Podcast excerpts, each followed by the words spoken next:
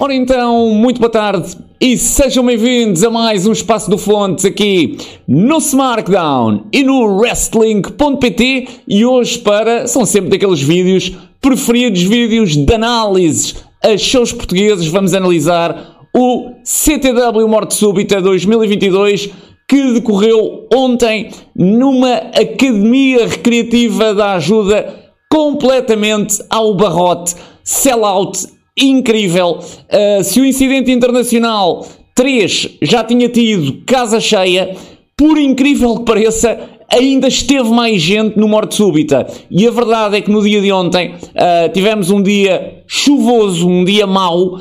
Além disso, tínhamos retirados do cartaz as DX e o Mad Dog Max, que eram só os dois cabeças de cartaz. E eu, sinceramente, pensei para mim que muita gente que tinha comprado bilhete acabaria por não ir. O dia estava tão mau que pensei que acabariam até por não ir, mesmo com bilhete comprado. Puro engano, esteve uma das maiores assistências de sempre na Academia Recreativa da Ajuda. Imensa gente do wrestling português, imensa gente do WP, imensa gente do SmackDown. Portanto, quase uma reunião uh, do pessoal que gosta do wrestling português, o público habitual do CTW, portanto, isto é ótimo para o CTW. As pessoas que estiveram no Incidente Internacional 3 praticamente estavam todas neste Morte Súbita 2022 e isso é um ótimo sinal e, portanto, a começar com, apesar dos, dos azares que o CTW teve antes deste show e dizer desde já que não é possível analisar este show sem olhar ao contexto do mesmo. Portanto, o CTW, a dois dias do evento, teve metade do show virado ao contrário. Portanto, o combate das DX teve que ser refeito, o combate do Mad Dog Max teve que ser, teve que ser refeito. Isto acaba por afetar o resto do show todo e, portanto, não dissociem a análise deste show nunca ao contexto em que ele foi realizado. E isto não é qualquer tipo de desculpa. Isto é factual, é a verdade. O show teria sido diferente com as DX e o Mad Dog Max K. E teria, digo desde já, teria sido melhor. Teria sido, se calhar, bastante melhor. Não tenho a mínima, a mínima dúvida disso. E é normal que assim fosse, porque estamos a falar dos dois cabeças de cartaz. E, portanto, quando ficas sem os teus dois cabeças de cartaz, as coisas naturalmente ficam mais complicadas. E portanto, tínhamos quatro combates: Abreu frente a Rick Salem, Claudia Bradstone frente a Natalie Sykes, depois a morte súbita Rumble e por fim o combate pelo título europeu entre Red Eagle e Hendrix. E vamos naturalmente a começar e dizer-vos desde já que este vídeo vai ter uma série de fotos que desta vez foram tiradas de outro lugar, portanto, eu normalmente fico na fila da frente, desta vez cheguei ali muito em cima da hora, uh, também houve ali alguma confusão na organização das cadeiras e, portanto, acabei por ficar ali sentado de lado e, portanto, não estranhem que as fotos estejam de um lado diferente daquele uh, em que costumam estar noutros vídeos. E, portanto, o show começaria com o David Curl uh, a explicar as condicionantes para, para eventualmente alguém que não acompanhasse nas redes sociais uh, que percebesse que este show se estava realmente a produzir uh, num contexto especial.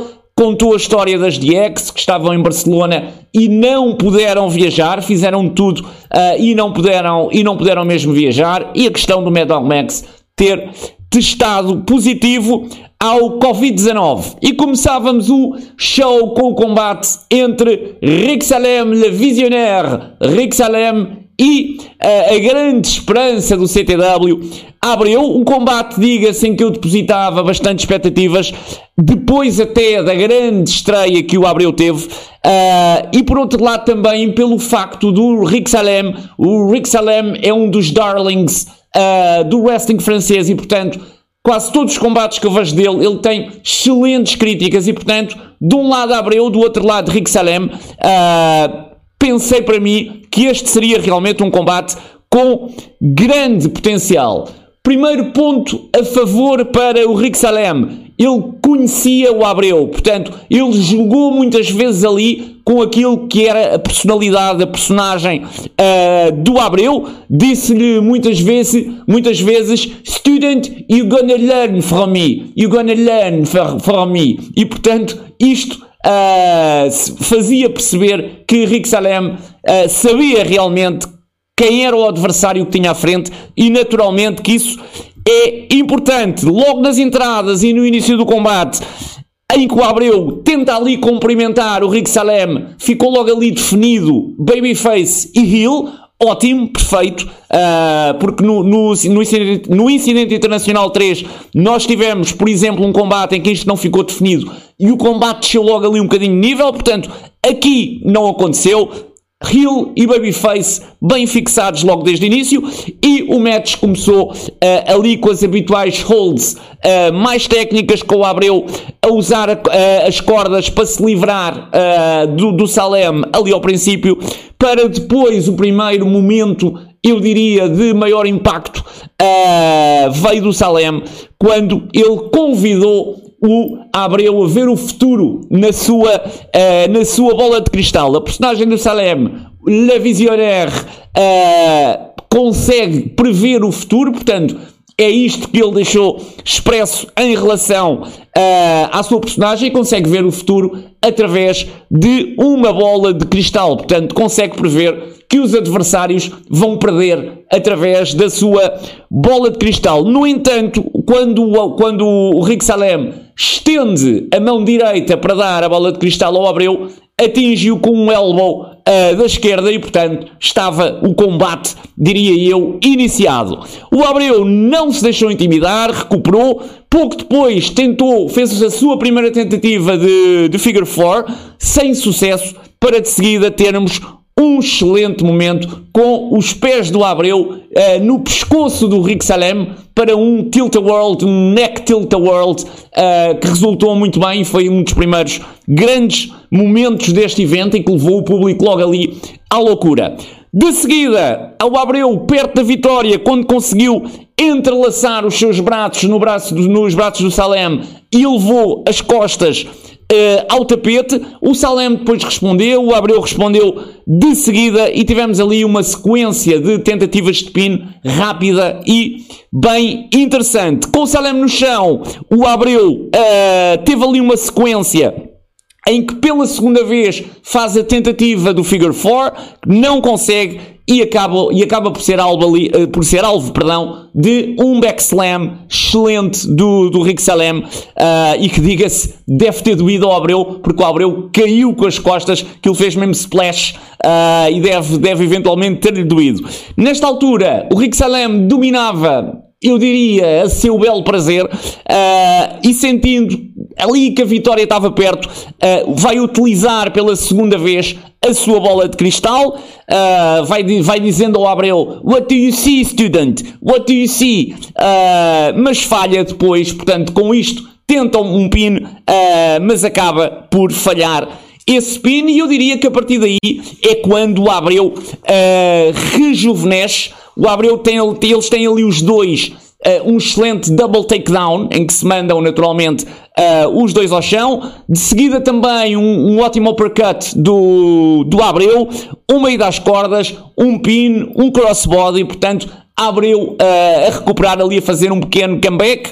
Uh, o Salem de seguida tenta submeter o Abreu, mas o Abreu reverte, tenta depois massacrar a perna do, do Salem, para quê? para poder então aplicar o Figure 4. O Figure 4 é revertido pelo, pelo Rick Salem. Eles andam ali uns dois uh, à chapada sentados no, no tapete, sentados na apron, uh, perdão, sentados no meio do, do, do ringue e andam ali os dois à estalada num ótimo momento também. E é quando o Salem tenta uh, depois virar as pernas do Abreu para o submeter que recebe uma small package que dá a vitória a The Student Abreu. Uh, eu diria que, é dizer também antes que o Abreu, para conseguir esta vitória, agarrou no cabelo do, do Rick Salem. O Rick Salem, no final do combate, estava a protestar disso mesmo e tem razão, porque o Abreu puxou-lhe o cabelo para, para a Small Package. Uh, é verdade, o, o, David Carroll, depois no fim,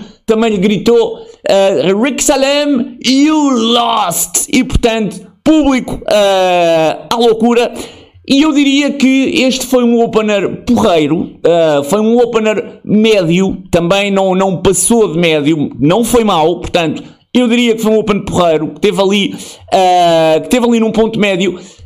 Foi um combate inferior ao do Abreu contra o Hendrix, claramente, e eu diria que há aqui uma questão fulcral para isto ter acontecido, que foi, aliás, até há, até há duas. Primeira delas, a estrutura do combate, foi uma estrutura que tu não percebeste muito bem. Portanto, a história que eles contaram ali, uh, o público sinceramente não a conseguiu perceber muito bem. Este foi o primeiro ponto. E como segundo, a bola de cristal do, do Rick Salem acabou por não ser utilizada para grande coisa, porque quando tu tens um gajo como o Rick Salem que entra com a bola de cristal, tu já sabes que ele vai utilizar aquilo uh, para algum momento determinante no combate. E o Rick Salem, é verdade, que por duas vezes utilizou a bola durante o combate, mas a verdade é que foi, foi para coisas uh, pequenas uh, e a bola acabou por não ter, a bola de cristal acabou por não ter ali grande intervenção, uh, o que deixa sempre ali um bocadinho a desejar, um bocadinho de exceção. Agora, eu também sou capaz de perceber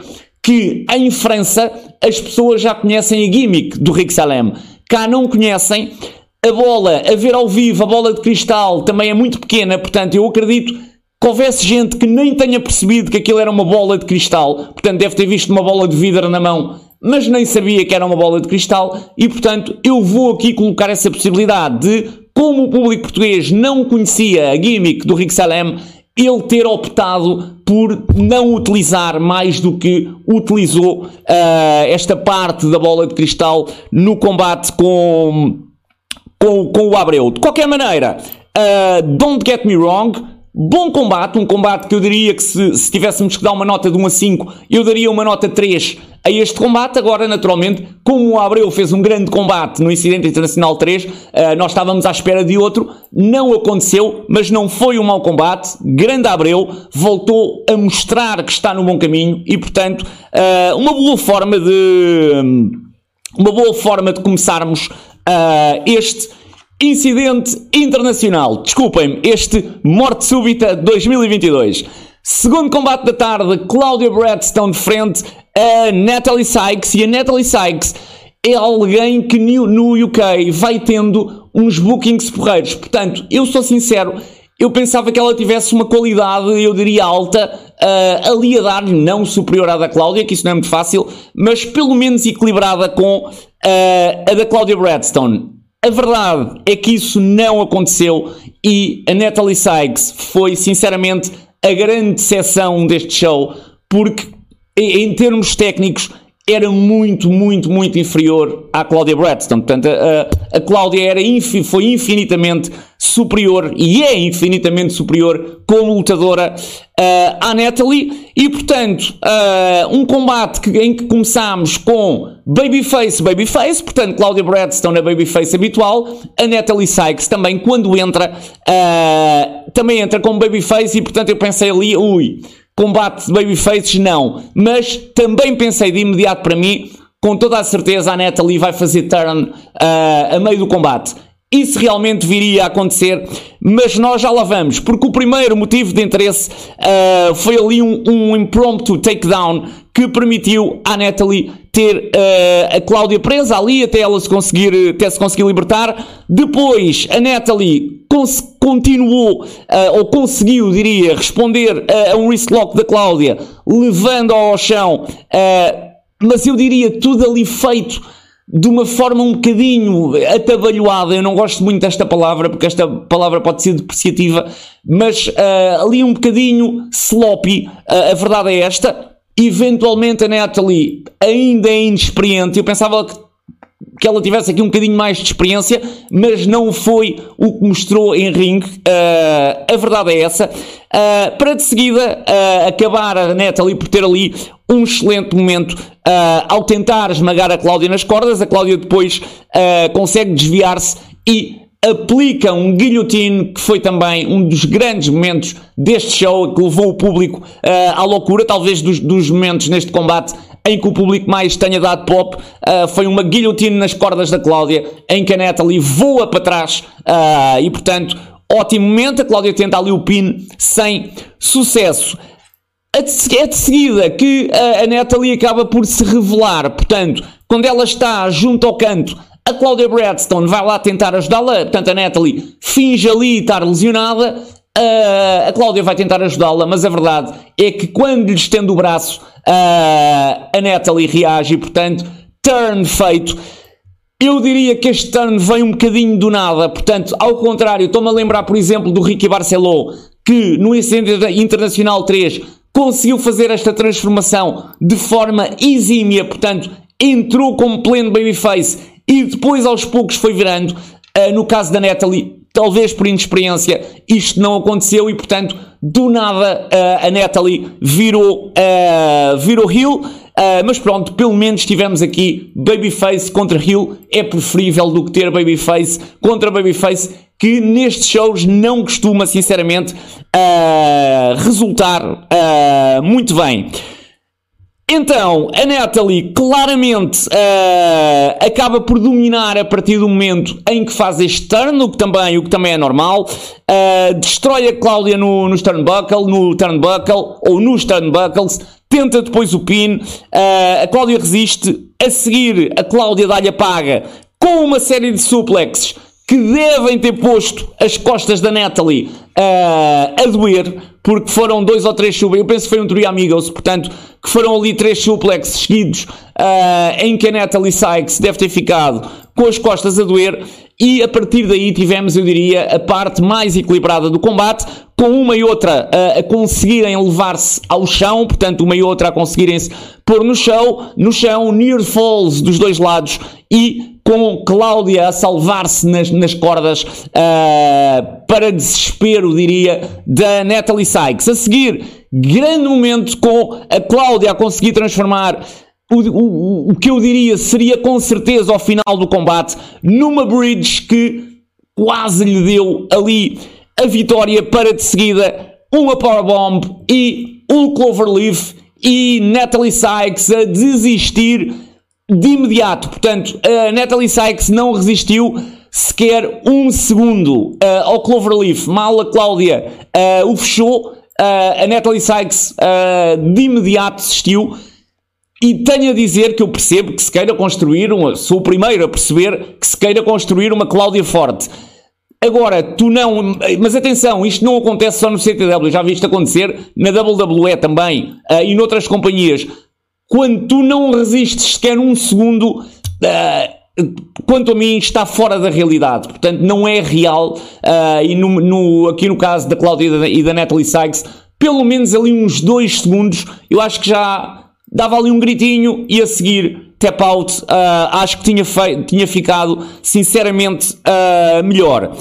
E este combate, neste combate, a verdade é que tivemos uma história que foi bem contada, portanto, a, a, a estrutura do combate foi boa, uh, e quanto a isso não há, não há nada a dizer, só que tecnicamente este combate acabou por não ser bom e responsabilidade total do lado da Natalie. A Cláudia esteve muito bem, como, como sempre está, mas a Natalie, sinceramente, foi demasiado sloppy. Teve ali muitas, e depois na Rumble voltou a repetir, teve ali realmente falhas técnicas uh, e, portanto, o combate, por causa disso, acaba também por não ser mais do que médio. Uh, agora a Cláudia, naturalmente, eu, acaba por não ter culpa desse facto. A Cláudia deu, deu o seu melhor, mas nós tivemos ali, lembro, pelo menos duas ou três vezes uh, de situações em que realmente uh, as falhas aconteceram. e portanto, por isso o combate acabou por não ficar num nível, num nível maior. Tínhamos depois o intervalo com David Curl a fazer referência à viagem de Red Eagle Abreu e Luís Mestre a Cádiz, que a Cádiz Espanha, portanto, e posteriormente à Irlanda do Norte, o CTW vai estar em Cádiz, estes três lutadores do CTW vão estar em Cádiz, Espanha e na Irlanda do Norte para shows e seminários, ótima notícia para o CTW. E depois o próximo show anunciado por David Curl vai ser em maio e eu estou muito, muito, muito curioso para ver uh, este show, porque, na minha opinião, este vai ser o verdadeiro stress test do CTW.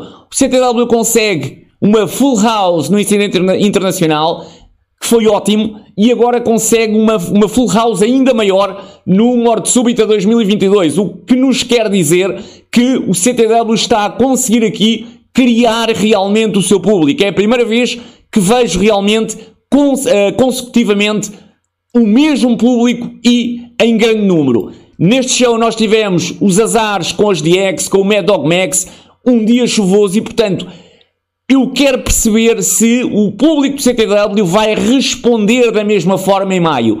Porque se responder é porque realmente o CTW está a conseguir uh, criar essa base de público e isso seria completamente awesome. Uh, eu já fico sempre com o pé atrás, porque já vou em 4 anos de wrestling português e, portanto, eu já sei que muitas vezes tu tens um ou dois shows bons e depois o público diminui para metade no outro. Espero que isto não aconteça com o CTW.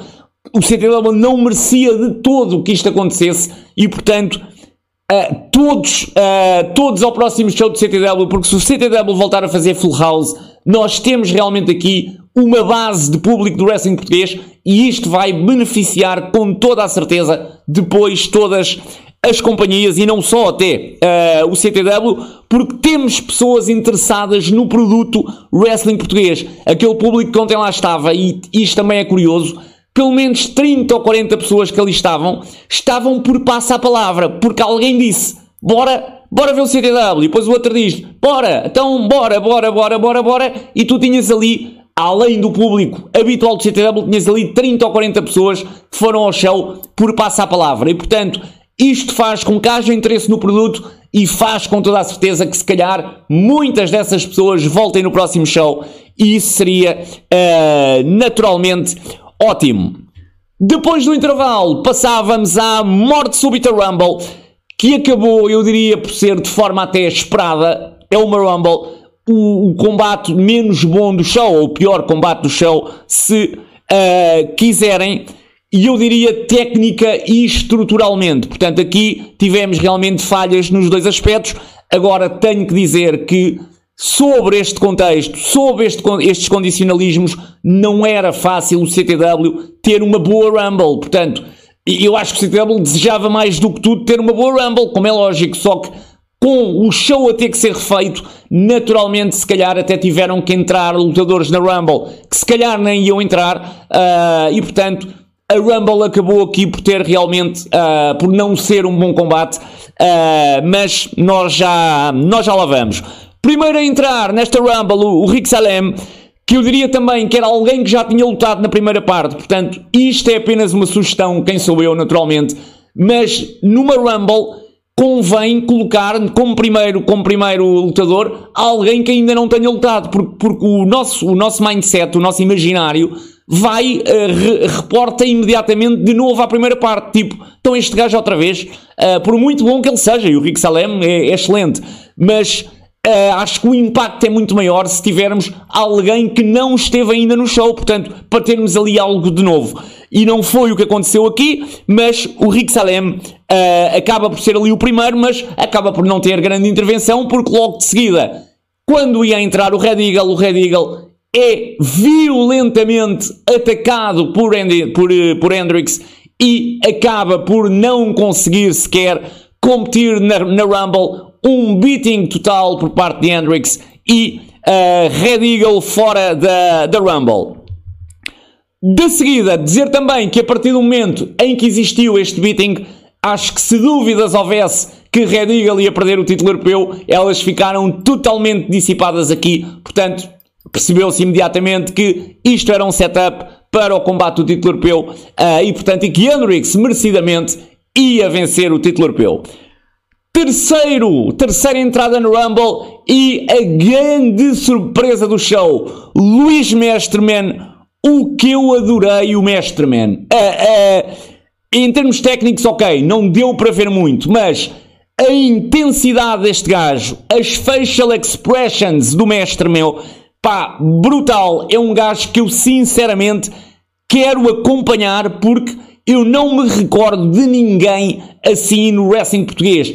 As caras, este gajo é o verdadeiro badass, as caras que ele faz, uh, parece o gajo que tu não podes querer falar com ele, ele parece estar sempre zangado com tudo, não gosta de ninguém, não gosta de pessoas, não gosta de falar, ele gosta é de, é de kicking, gosta é de dar porrada e portanto as facial expressions, a forma como o mestre conseguiu puxar pelo público, man, brutal, ganda mestre e ao contrário do Abreu que se estreou num singles e portanto pode ter ali realmente um momento quase que eu diria épico, o mestre foi um bocadinho ao contrário, conseguiu aproveitar cada segundo que teve disponível. Há muito tempo que eu não vi alguém a fazê-lo tão bem.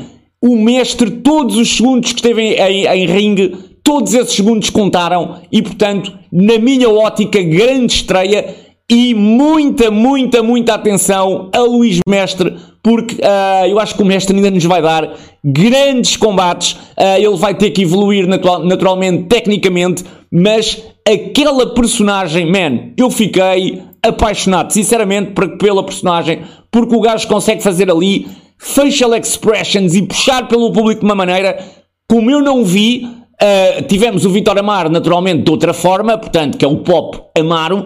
Agora, puxar pelo público como o mestre conseguiu puxar, eu não vi, talvez tenha sido o melhor gajo nisso, o melhor lutador nisso uh, no show e, portanto, uh, a crowd ficou maluca com o mestre, sinceramente, não fui só eu, toda a gente ficou maluca com, com o mestre e o, o Rick Salem, quando o mestre entra, envia imediatamente o mestre ao tapete. E aí, lá está o mestre irrita-se e manda uma pera no, no, no Rick Salem. A seguir, uh, e lá está, manda-lhe a pera e a seguir logo a puxar pela crowd. Portanto, o mestre não se deixa, uh, a inexperiência que ele eventualmente tem, uh, não é isso que o faz deixar de, quando estou a atacar, já não me lembro da crowd. Não. Ele mal fez o golpe, estava a puxar pela crowd e a puxar pela crowd com toda, uh, com toda a intensidade. A seguir o mestre ainda manda um biqueiro, ainda, manda um, ainda, ainda mandou um biqueirão no, no Rick Salem para de seguida o Rick Salem se vingar uh, atirando o mestre às cordas, mandou-lhe depois um boot, uh, um bom boot, para de seguida com um Ricochet Neckbreaker, que aí o mestre vendeu mal, atenção, não, não é só dizer bem, o mestre nesse, nesse Ricochet Neckbreaker, a cabeça do mestre quase nem baixa, portanto, Uh, está algo em que ele pode, em que ele pode melhorar. Uh, e então o mestre teve ali quase, quase, quase a ser eliminado. Resistiu para de seguida termos a entrada de Vitor Amaro com um pop brutal. Mal entra logo o Vitor Amaro. Quando, quando, o Amaro, quando o Amaro entra, a crowd dá loucura. Dizer também, e é isto que é interessante do wrestling a Rumble provavelmente foi, provavelmente, eu diria, foi mesmo o pior combate do show, mas se calhar foi o combate que teve mais pop. E de longe, os melhores pops, os maiores pops deste show foram na Rumble. É, é lógico que uma Rumble também está feita para isso, mas esta Rumble foi entertaining as fuck, ainda que não tenha sido boa tecnicamente. E a verdade é que o público, do princípio ao fim, e aqui já nem me estou só a referir à Rumble, estou-me a referir ao show todo o público, do princípio ao fim, esteve sempre lá. Fossem os combates um bocadinho melhores, fossem os combates um bocadinho menos bons, o público esteve sempre com os lutadores e uh, os pops e, e, e, e, as idas à loucura aconteceram do primeiro ao último minuto e isso é também um ótimo sinal. E portanto, Vitor Amaro uh, entra, envia o Salem ao tapete de seguida, enche de chops uh, no canto, um dropkick para depois termos Mestre e Amaro a tentar eliminar Rick Salem até que entra Kurt, The Rockstar Simmons, o regresso de Kurt Simmons, uh, e neste momento nós ficamos com Salem e Simmons de um lado, Luís Mestre e Vitor Amar do outro, Hills contra Babyfaces. A crowd recebeu o Kurt Simmons, que diga-se, o Kurt Simmons veio lutar lesionado e bem lesionado, e portanto fez ali um esforço que eu diria se calhar sobre-humano e portanto dar muito valor ao Kurt Simmons, mas eu sei que lhe, que que, que lhe aqueceu o coração o facto da crowd o ter recebido com um welcome back, os lutadores pararam para que o Kurt Simmons pudesse absorver aquilo e, portanto, um grande welcome back por parte uh, da crowd do CTW ao Kurt Simmons e diria eu que uh, nós tínhamos então ali Simmons e Rick Salem de um lado, Luís Mestre e Vitor Amaro do outro. Com isto tivemos naturalmente fight porradinha da boa com Amaro e Sim, com Amaro contra Simmons e Salem contra Luís Mestres. Os Hills ficaram aqui por cima, uh, acabaram por destruir uh, o Amaro no canto uh, e o, o. Mas, aliás, os dois, o Kurt Simmons e o Salem, destroem o Amaro no canto, mas o mestre vem lá atrás, man, e faz uma cara a cara que o mestre fez foi impagável. Aquela cara de. Uh, quando ele vem lá atrás, man, brutal. Parabéns, mestre, parabéns, porque não podia ter sido melhor. Sinceramente, a facial expression não podia ter sido melhor. Os ombros para baixo, a cara mesmo de fodido, uh, pá, brutalíssimo e portanto. Mestre vem no save uh, ao Amaro e de seguida grande combinação entre Mestre e Amaro. Eles de seguida abraçam-se e de seguida eliminam Rick Salem, portanto, Rick Salem de fora da Rumble, uh, com o Stunner, portanto, o Stunner do Vitor e depois Clothesline do, do Luís Mestre. Tecnicamente, esta, esta, esta eliminação teve falhas, é verdade, teve. Quem a vai ver de novo vai perceber que esta, que esta eliminação teve ali falhas, mas a verdade uh, é que a crowd aqui, meus amigos, já estava na loucura e, portanto, pouco importa que tecnicamente não tivesse sido muito bom. A verdade é que uh, para a crowd isso pouco interessava. Uh, e isso é bom, isso é bom porque as pessoas estão ali para se divertir uh, e não para estarem a apontar, provavelmente, uh, se aquilo foi bom ou mau. Naturalmente, algumas pessoas sim, mas eu diria que na maioria as pessoas estavam ali para ser entretidas e, portanto, foram-no com falhas técnicas a mais ou falhas técnicas a menos. A seguir é Kurt Simmons, quem fica por cima, uh, agarra no pescoço do mestre e envia-o por cima da corda. Luís Mestre eliminado, mas volto a repetir, com uma grandíssima prestação. Parabéns, mestre, e quero ver mais de ti, porque realmente uh, és uma personagem diferente uh, no, no, wrestling, no wrestling nacional. Não me lembro de ver alguém sequer parecido com Luís Mestre. Depois a sexta entrada, Curro Godoy, que vem de Espanha talvez o lutador menos, menos experiente desta Rumble. Uh, ele foi recebido com cânticos de quem és tu? E a verdade é que, uh, pelo que eu percebi, eu arrependi-me quando percebi que o, que o Curro eventualmente ficou afetado com aquilo, eu arrependi-me imediatamente de ter gritado quem és tu? Porque o, o Curro, quando vai entrar no ringue, Uh, ele ficou a olhar, e, e, muito sinceramente, ele ficou a olhar uh, para as pessoas porque ele não estava à espera que as pessoas lhe fossem dizer quem és tu. Uh, e a verdade é que ele, quando ia entrar no ringue, ele basicamente saiu de personagem para informar as pessoas de onde é que vinha. Portanto, ele virou-se para, para ali para o canto onde eu estava também e disse: da Espanha, eu, eu venho da Espanha. Ou seja, ele tem a humildade de, e profissionalmente, eu não sei se isto é muito bom de fazer, não é? Naturalmente, ele é um heel, se fosse um lutador mais experiente, tinha jogado com isto a seu favor. É lógico que sim.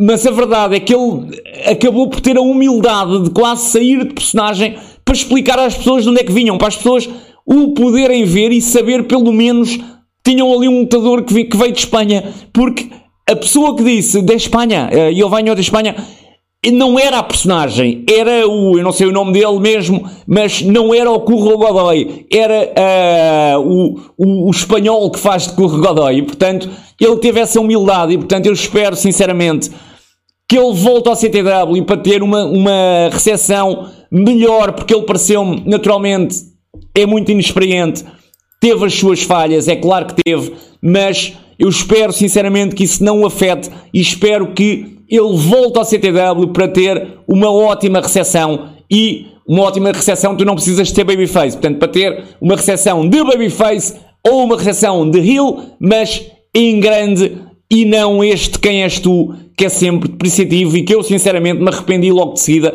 de ter, eh, de ter cantado, mas de ter gritado, mas pronto, é o que é, já está, uh, e portanto espero que o Curro Godoy continue, continue a sua evolução, com toda a certeza vai, uh, vai melhorar e vai chegar lá, com toda a certeza, e portanto o Curro, uh, o Curro entra mal entra no ringue, ataca imediatamente o Vitor Amaro, é depois atacado pelo Kurt Simmons, uh, consegue ali entre ele, e o, entre ele e o Simmons, o Curro consegue ficar por cima, uh, ataca o, o Simmons no canto e depois o Amaro, de seguida ainda faz um manguito ao público. Portanto, olhem, bem feito, muito bem. Ainda fez um manguito ao público português. Portanto, Curro, uh, olha, também para ti, naturalmente, mas se te sentiste, uh, se sentiste uh, o hit da crowd, muito bem, um manguito, não faz mal a ninguém,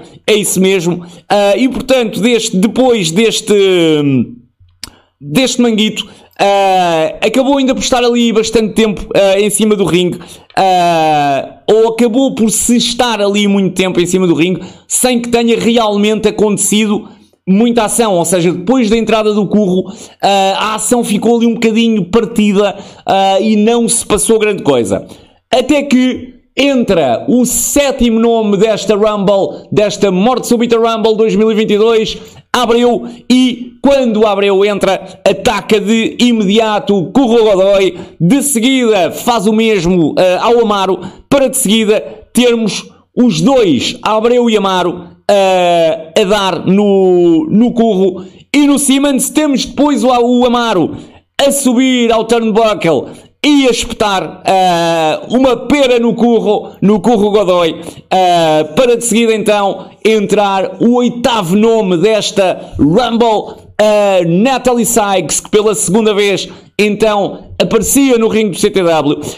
E engraçado, malo, malo toca a música da Natalie Sykes, o Vitor Amaro imediatamente tira a t-shirt, que ele estava a lutar de t-shirt, tira a t-shirt e nós temos então um concurso de poses uh, entre Natalie Sykes e Vitor Amaro, um concurso de poses que demorou, teve o tempo de a Natalie Sykes depois espetar um super kick nas beiças do Vitor. Uh, a verdade foi esta, foi um momento bem engraçado e, portanto, Vitor Amaro acabou aqui por levar um super kick da Natalie Sykes.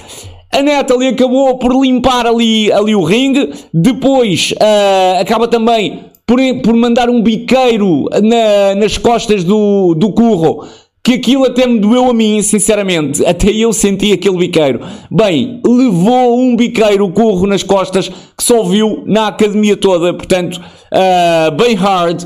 Para de seguida então termos a entrada do nono nome desta Rumble, nono, nono e último nome, Lobo Ibérico. O Lobo mal entra, aplica de imediato uh, o knee backbreaker no Vitor Amaro, a seguir um crossbody no, no Abreu e depois um slam na Natalie. Portanto, Lobo Ibérico uh, como que a limpar o ringue, logo de seguida a eliminar Natalie Sykes para depois ficarmos então com Lobo, Amaro, Abreu e Curro Godoy. São eles os quatro finais desta Morte Súbita Rumble. Abreu elimina o Curro Godoy e temos então depois Abreu versus Lobo com o Vitor Amaro no canto. Portanto, temos ali uh, um momento de Abreu versus Lobo, e é, e é, já com o Abreu do lado de fora das cordas, um lugar sempre muito perigoso para se estar quando se está numa Rumble, que o, o Lobo Ibérico elimina o Abreu com um chokeslam à la Kane, uh, e portanto,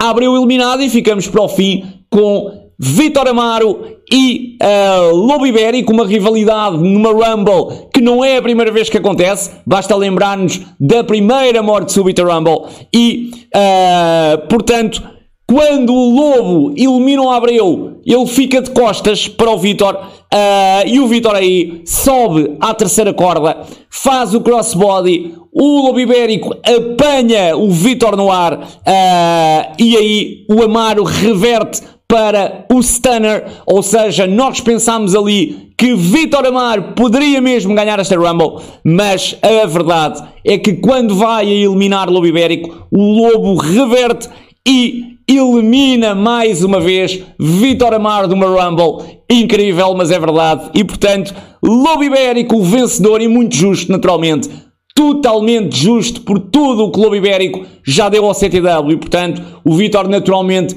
que vai pontualmente ao CTW e, portanto, maior justiça nesta vitória do Lobo Ibérico, que agora é também candidato principal ao, ao título do CTW. Cláudia Bradstone é a next in line, mas logo de seguida vamos ter o Lobo Ibérico e, portanto, as histórias, as próximas histórias vão ser bem interessantes, com toda a certeza, uh, histórias referentes à personagem do Lobo.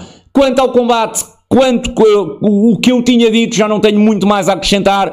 Uma Rumble entertaining as fuck, mas que tecnicamente, em termos de estrutura, teve imensas falhas, o que também seria previsível. Portanto, nós não podíamos esperar uma Super Rumble uh, quando tivemos tanto um contexto tão difícil. A verdade é essa e, portanto, uh, acabou por ser uma Rumble que ficou, em que ficou aqui um bocadinho a desejar, mas foi entertaining. O público esteve sempre lá e isso, na minha ótica, é o mais importante. Se o público tivesse ficado decepcionado, epá, aí era mau realmente. Mas não ficou. É garantido que não ficou e, portanto, trabalho objetivo cumprido.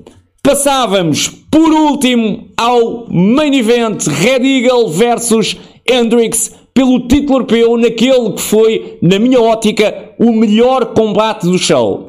Ainda assim, Hendrix e Red Eagle já tiveram combates melhores entre eles, já. Mas este, este combate acabou por entregar como main event porque cumpriu em todos os touch points que um combate wrestling tem que ter. Uma boa história, uh, peripécias, tecnicamente teve bons moves, foi consistente e, portanto, pareceu-me que nada se poderá apontar aqui a Red Eagle e a Hendrix. Pode não ter sido um combate super espetacular, mas foi um ótimo main event e foi uma ótima forma de fecharmos o show. Red Eagle que entrava com o ombro e com a zona lombar completamente enfaixadas. Quando o Red tenta subir ao ringue umas três vezes, o, o Hendrix uh, não o deixa sequer entrar no ringue, mas é quando, à terceira, ou à terceira ou à quarta vez, uh, à terceira ou à quarta tentativa, Red Eagle consegue entrar no ringue, faz ali uma série de manobras espetaculares e, portanto, acaba por levar ali o Hendrix ao chão. O Hendrix depois acaba por ir para fora do ringue e temos aqui então uma fase ainda longa do combate que foi disputada totalmente fora do ringue. E, e aqui tivemos um pequeno problema que foi uh, o matador, o árbitro, começou a contar, mas a verdade é que o tempo fora do ringue foi tanto que ele teve que deixar de contar. Portanto, acabas por não perceber muito bem porque é que isto não foi o no DQ, por exemplo, se eles iam passar tanto tempo fora do ringue. Mas a verdade é que passaram Esqueceu-se aqui as regras, é verdade é esta, portanto, teve que se esquecer aqui, teve que se fazer suspension of disbelief em relação às regras, uh, e portanto, a verdade é que o matador simplesmente deixou de contar, uh, e portanto, Red Eagle e Hendrix estiveram basicamente à vontade fora do ringue.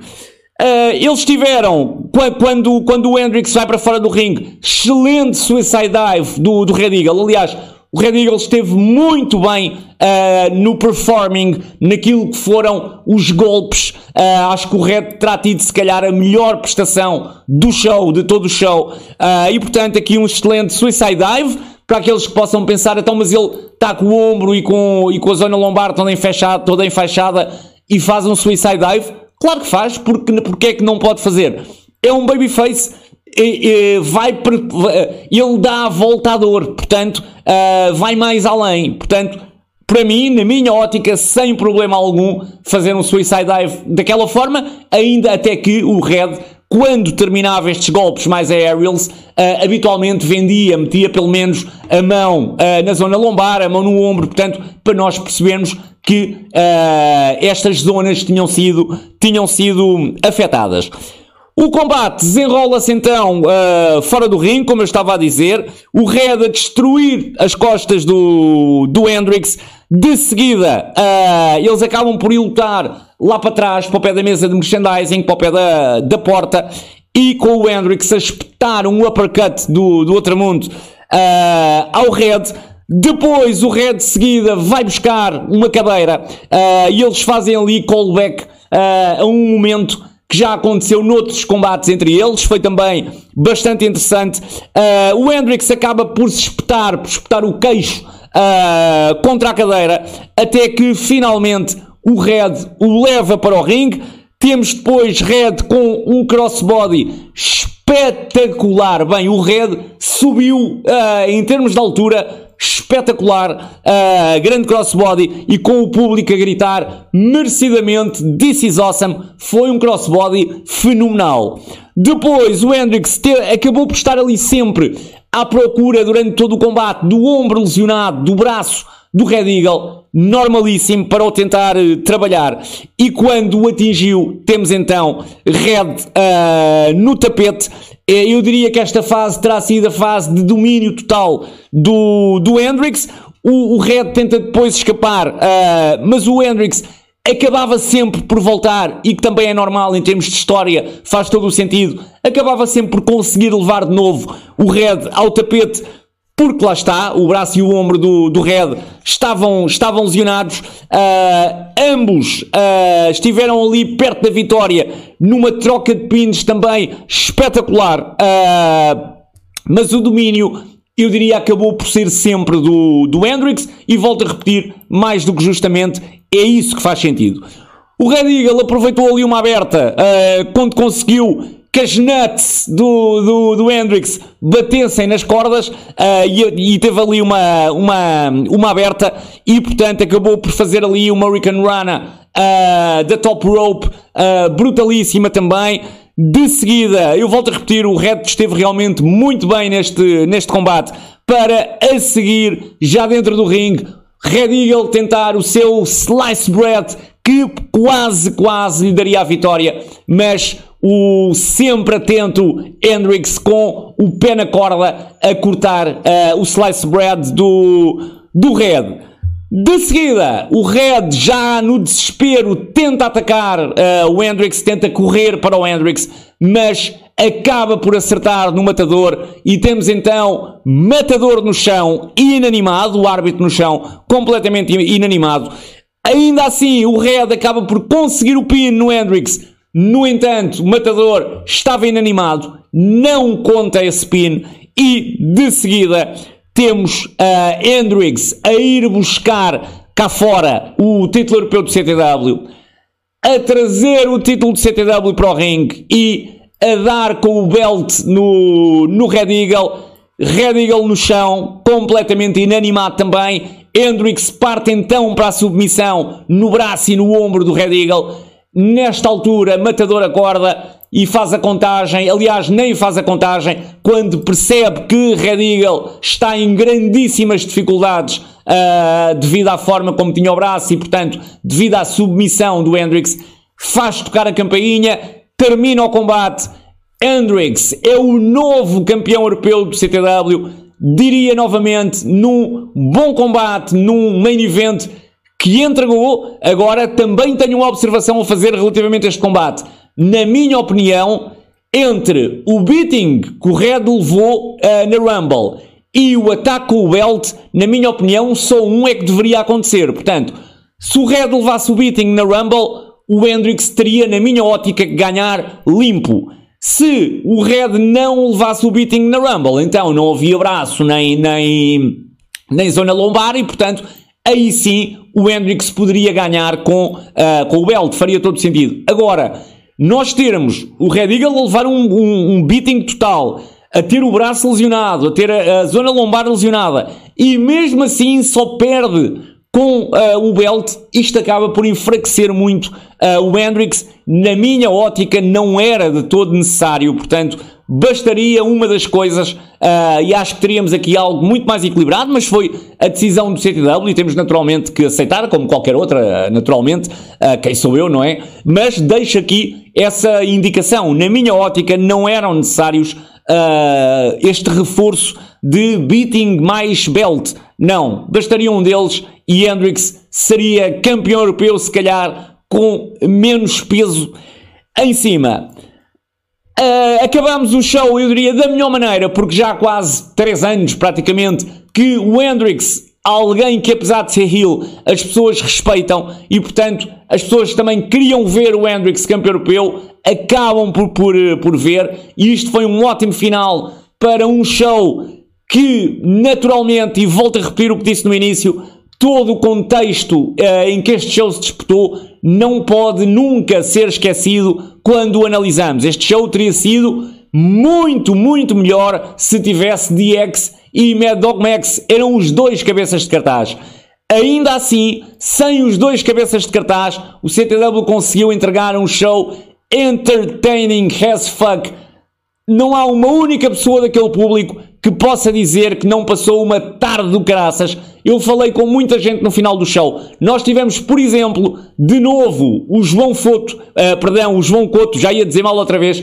Portanto, o João Couto que veio com o seu pessoal do Norte e eu estive a falar com ele outra vez e ele mais uma vez fez a viagem até cá abaixo, ia voltar para cima e mais uma vez ia contente porque foi uh, entertaining este show e isso é o que basta para te encher o coração. Depois, tu fores realmente, epá, olhares para o wrestling mais uma questão de técnica, tudo bem, podemos fazer essa análise como eu a estou a fazer aqui.